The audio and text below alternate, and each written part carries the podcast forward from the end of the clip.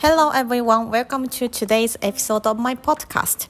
This podcast is about my daily life in Brisbane, Australia, as a native Japanese speaking learner of English. This podcast is bilingual using both English and Japanese. 皆様こんにちは。今日も聞いてくださってありがとうございます。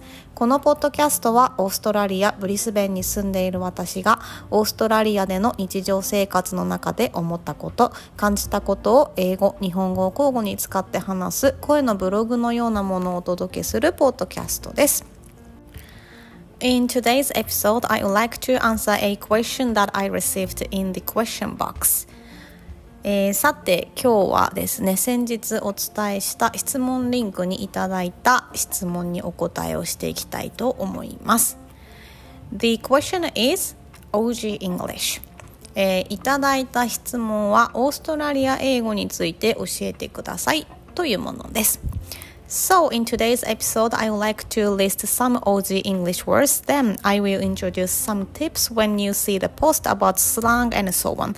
Hope you enjoy it. えー、そんなわけで今日は私がよく聞くオーストラリア英語の一覧とスラングやこういった単語を使う時のちょっとしたポイントをお伝えしたいと思いますご興味ある方いらっしゃいましたらお付き合いください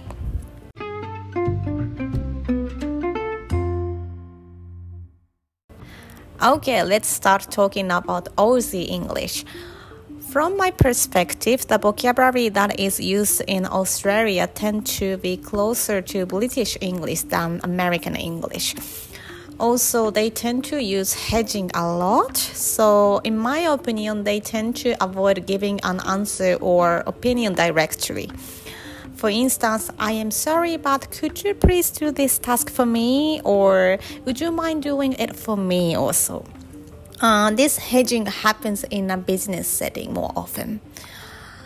さて本題に入りまして、えー、まずオーストラリア英語についてざっくりお話をさせていただきます、えー、オーストラリア英語はですねざっくり言うとアメリカ英語に比べると、まあ、イギリス英語に近いかなっていう感じですねあとはま英語だからストレートにものを言うっていうイメージがあると思うんですけどなんかオーストラリア英語はきちんと枕言葉を使ったり、まあ、クッションを入れることがよく多いかなと思います。えーとまあ、例を挙げると、えー、本当に忙しいそうで申し訳ないんだけどちょっとこれやってもらっていいかな？とかなんかこれあのやってもらえたりするとかなんかそういう言い方がすごい多いなって思います、まあ、特に仕事の場だとよくありますかね、まあ、これはでもアメリカ英語でもやっぱりあるんですかね Anyway, let's dive into the topic. I listed all the vocabulary and I have a guest to read the words, so let's get started. はい。ということで、本当にざっくりとしたオーストラリア英語についてはお話しさせていただきましたので、ここからは今パッと思い浮かんだオーストラリア英語の一覧を、えー、スペシャルゲストをお迎えしてご紹介していきたいと思います。スペシャルゲスト、 come on ヌ。はい、えっと、うちの旦那のオーストラリア人マットさんです。こんにちはってこんにちは。皆さんこんにちは。ではえっ、ー、と OG イングリッシュをえーと、まず読んでいただいてですね。マットさんに読んでいただいて、えー、その後に私がその意味とか、まあ、アメリカ英語ではこういうふうに言うっていう、えー、単語だったり日本語訳をお話ししていきたいと思います。ではどうぞ。Over ア ーボ本当に分かんないね。Afternoon ですね。うん。Sometimes Avi。え？あ、そう。じゃあ次は？Bobby。これは？Barbecue。次は？Bin。ああ、瓶ね。これはゴミ箱ですな。でも私これ最初あのガベジみたいな言ってたら瓶のことって言われたのをすごい覚えてる、うん、うん、次ビキ or Bickies これはちょっと有名かもね。 Choccy choccy biccy、うん、チョコレートビスケット。食べたい。食べたいね。えー、 biccy はクッキーですね。はい次。Brekkie. Brekkie もよく言うね。 Brekkie は朝ごはん。 breakfast をまあ略したものですね。はい次。Chips. チップスってポテトチップスじゃなくてフライドポテトだよね Mm. Hot chips. Hot chipsそうだねチップスって言うね次 Cheeky. 地域って私今回これオーストラリア英語を調べて あこれ Aussie English なんだって思ったんよく使われているから Aussie English だと知りませんでした Don't be cheeky. That was cheeky. これはトラブルメーカーっていう意味ですねはい Esky. Esky もてエスキー is a product name ですよね。Actually. Yeah, it's the brand name. そうよね。エスキーはですねクーラーボックスのことをオーストラリアの方はエスキーって言いますね。次。Heaps of. heaps of これはですね a lot of ですこれ私 COVID コロナの時に習った。習ったっていうか勉強しました、あの I, We have a heaps of toilet paper if you want some みたいなメッセージが来て、あのうちにトイレットペーパーたくさんあるからって heaps って何？って思って a lot of って言ってへーってな学んだという記憶がございます。はい次。Kindy. kindergarten ですねこれは幼稚園ですか？ねナーサリースクールみたいなことですよね.はい次 Lollies. I like lollies. ロリーズはキャンディーどうしてロリーズって言うんですか、まあ、ロリポップのロリーってこと？Yep. I think it comes from lollipop originally, and then it was shortened to just lollies, meaning everything like that.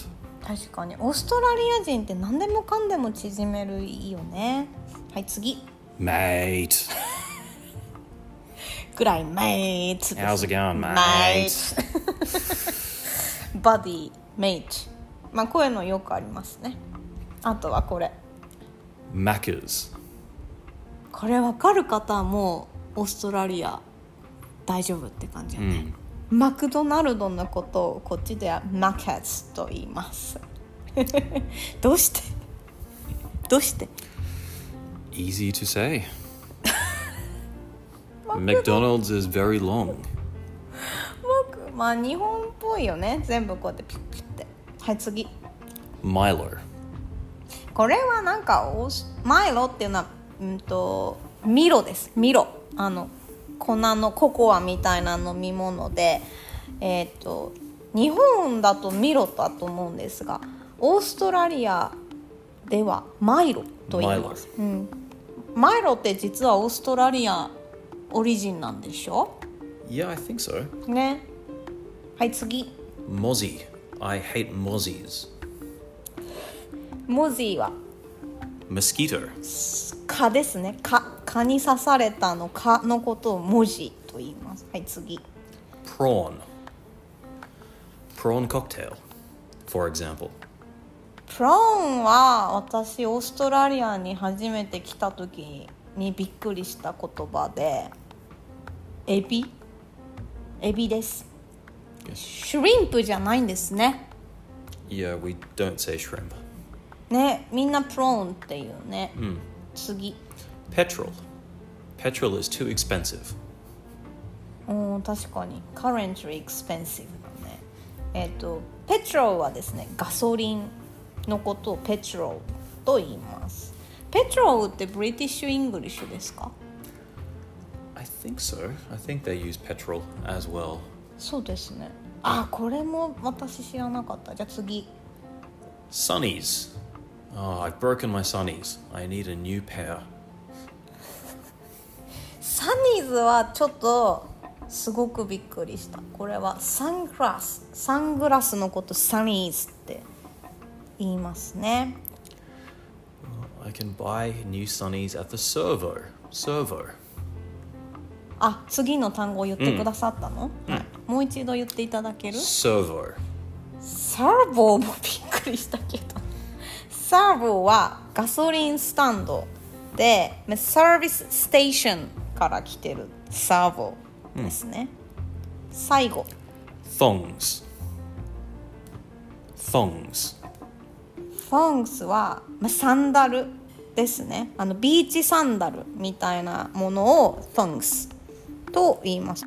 今回あげたのはこんなものでございますというわけでスペシャルゲストマットさんどうもありがとうございました、ありがとうございます。ではまたあの次回お願いすると思いますのでどうぞよろしくそれではさようならさよなら。はい Okay, so from now on, I would like to talk about what I always talk about when I introduce slang or Aussie vocabulary. えーっと、今までね、えースペシャルゲストマットさんに OG イングリッシュと、まあ、その軽い語源について、えーお話ししていただきました。えーここからは、えーこういった言葉だったり、えースラングを見たときに私がお伝えしていることについてお話をします。What I want to emphasize is English is quite strict regarding the word choices rather than Japanese. My intention is not if the word choice is polite enough or not. I mean, your word choice in English language reflects who you are, such as your social status or your education level.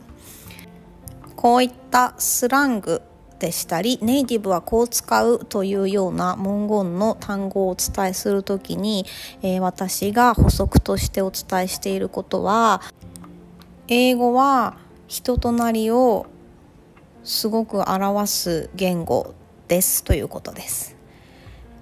えー英語というのはですね日本語以上に言葉遣いに厳しいなというような印象があります、えーこの言葉遣いに厳しいというのは失礼かどうかということではなく使う単語によってその方の社会的背景例えば、えーソーシャルクラスだったり、え教育レベルというのが比較的もろバレになる言語だなと思っています。I have been asked my image of Aussie English is the pronunciation to die. Is that true? To answer the question, I feel like well educated people tend to pronounce clearly to avoid misunderstanding instead of using a strong Australian accent. Of course, I do not deny the A pronunciation is highlighted to compare to other English pronunciations, such as American, Canadian, and British English. オーストラリアに住んでるとお伝えするとたまに聞かれるんですが オーストラリア英語といえばあれでしょ？今日のという単語 today っていう単語 to die って発音するんでしょ？と聞かれることがあります。えーもちろんですね、えーそういうふうに聞こえることもあるんですが、えー実際住んでいて思うことはうんそれなりの教育レベルの方は比較的聞き取りやすい英語をお話になる方が多いなという印象です。まあ、もしくは、えーときちんと分かりやすいように発音されている方が多いなと思っています。もちろん他のアメリカ、カナダ、イギリスなどの英語に比べると A の発音は、うん、to die に近いっていうことで有名なんだと思うんですけどね。Based on your word choices or pronunciation, the language shows who you are, obviously. Therefore, I like to emphasize that you shouldn't use new words easily because the information source said native English speaker use in this way, or this slang sounds like a native. This new word may not match who you are, which cause others to feel strange. どんな言葉遣いかなどで人となりが見えやすい言語だからこそ例えばネイティブがこうやって使うとかスラングという言葉に引き寄せられてその言葉を使ってしまうと聞いている人が何か違和感を持つような原因になる可能性があります。Let's think about this phenomenon in Japanese. For example, if your friend who is female and is studying Japanese introduces herself as 俺の名前は You may think, oh, the person might have studied Japanese through manga or something sounds strange also. It would be the closest example when you use slang or new word without considering the context. 今お話ししたように、うんとスラングやネイティブが使うからというような、えー、文言に引き寄せられて、えー、新しい単語を使ってしまうとうんと何か違和感を生じるかもしれないという現象をちょっと日本語で考えてみたいと思います。えーと例えばですね日本語を勉強している女性の方に「俺の名前はなんとかだ」って自己紹介をされたらあこの人は漫画で日本語を勉強したのかなでもなんかちょっと違和感があるなっていうふうに思うような現象に近いのかなと思います。So, tips I give you regarding slang and the phrases native speakers use. It will be better for you to check whether it is context appropriate. まあ、なので私がよく思っていることは、うん、ネイティブはこう使う。こんなスラングがあるよ。などといった、うん、例えばポストとか記事を見たらえどんな人がどんな時に使う言葉なのかというのをしっかり深掘りした上で使った方がいいんじゃないかなというお話でした。Okay, so let's summarize today's episode. I was talking about Australian English. To address the topic, I was talking about mainly three points. Number one, a brief list of Aussie English. Number two, feature of English language.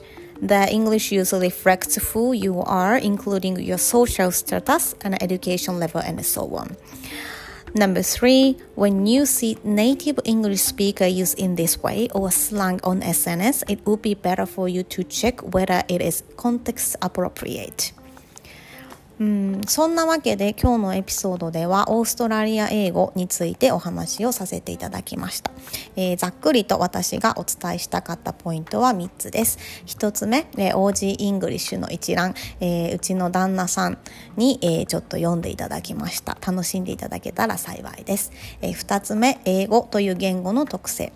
英語という言語は、まあ、使う言葉などでその人の社会的背景や、えー、教育レベルがすぐに分かってしまう言葉ということです、えー、3つ目スラングネイティブはこう使うという文言を見た時はえー、そんな時はですね、えー、どんな人がどんな時に使う言葉なのかを深掘りしておかないとその単語を使った時に違和感を生む原因になってしまうかもしれないというお話でした。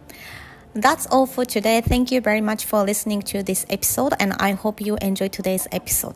So, have a fantastic day, everyone, and I will see you in the next episode. Bye! えー、今日も最後まで聞いてくださってありがとうございました、えー、どなたかのご参考になるかこのエピソード自体を楽しんでいただけたらとても嬉しいですそれでは今日という一日が皆様にとって素敵な一日になりますようにまた次回のエピソードでお会いしましょうそれではさようなら。